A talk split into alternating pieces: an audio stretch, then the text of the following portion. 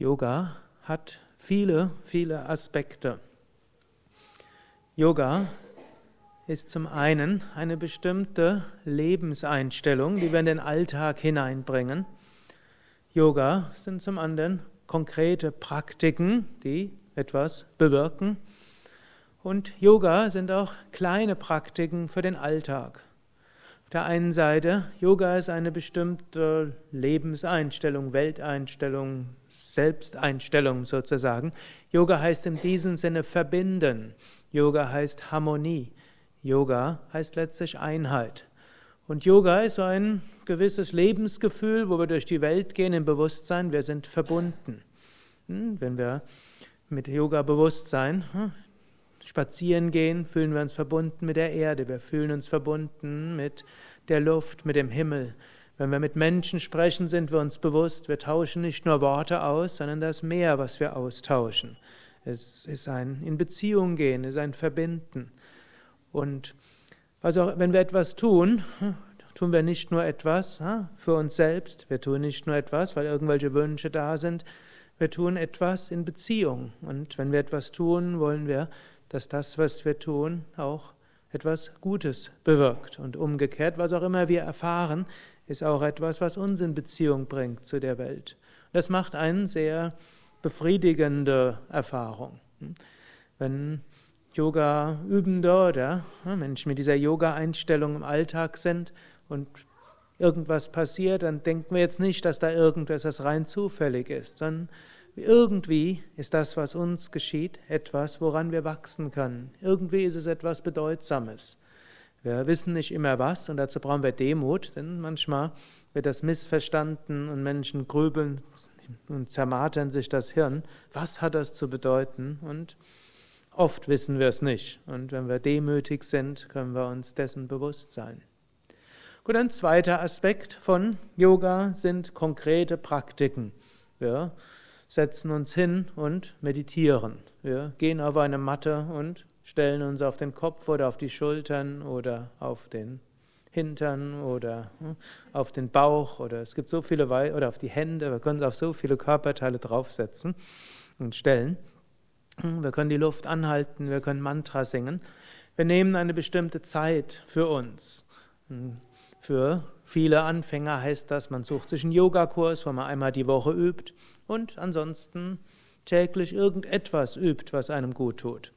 Für die, die etwas tiefer im Yoga sind, heißt das meistens eins bis zwei Stunden am Tag für die Yoga-Praktiken nehmen. Eine Zeit, wo wir sagen, ja, da bin ich für, mache ich Yoga-Praktiken. Dieser Zeit will ich mich verbinden mit den Tiefen meiner Seele. Ich will mich öffnen für ein höheres Bewusstsein. Ich will mich regenerieren, aufladen, um dann nachher umso mehr am Tag geben zu können.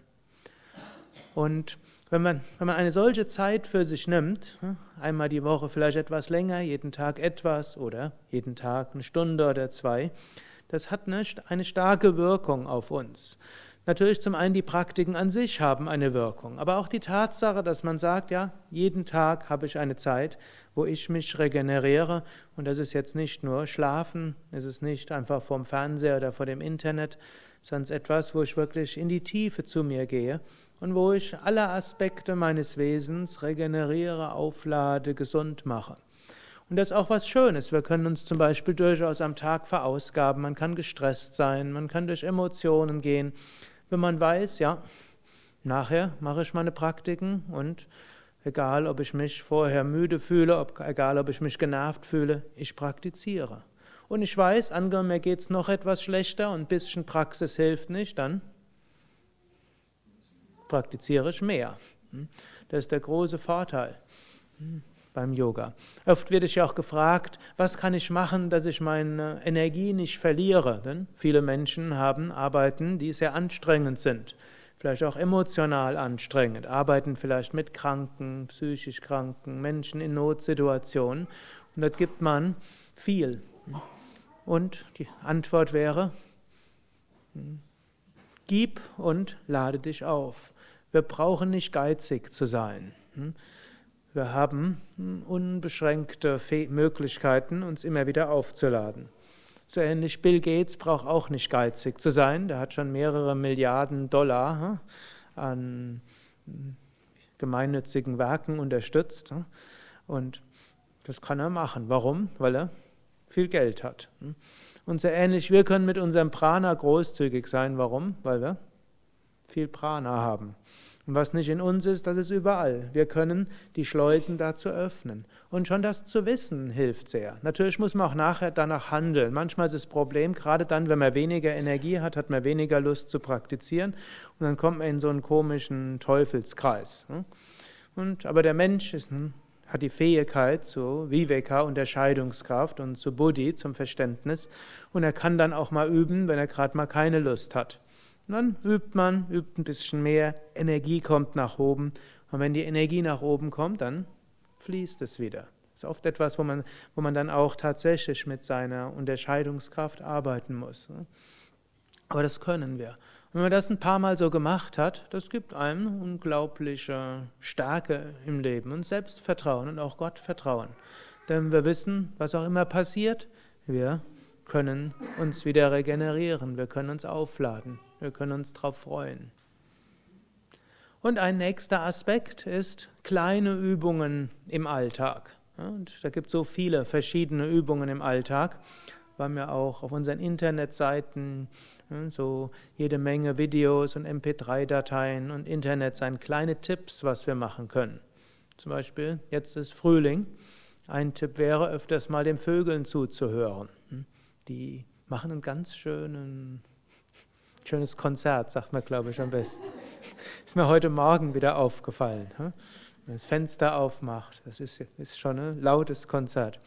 Es ist vielleicht nicht überall so, so laut wie hier, aber, ich glaube, aber auch in Großstädten ne, zirpen die Vögel. Und, oder es gibt so viele schöne Frühjahrsblumen. Osterglocken hier, ist jetzt besonders schön. Kann sie auf sich wirken lassen. Die Erde duftet und die, der Wind auf der Haut. All das.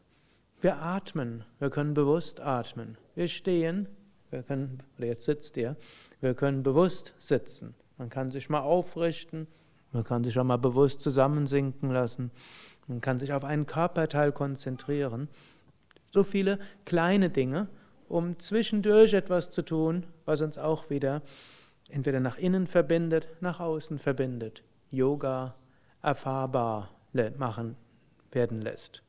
So wie der erste Vers von Patanjali's Yoga Sutra, einer wichtigen Yogaschrift, ist Atta Yoga, in den ersten beiden Worten. Jetzt Yoga. Hm? Also, wir können immer wieder sagen, Atta Yoga, jetzt Yoga. Im Sinne von jetzt Yoga, im Sinne von Bewusstsein der Verbindung. Atta Yoga im Sinne von, hm, wir üben die Praktiken. Atta Yoga im Sinne von kleine Bewusstseinsübungen, kleine Atemübungen, kleine Achtsamkeitsübungen und das schafft wiederum dieses schöne Gefühl von Verbundenheit. Ariam Tatsat.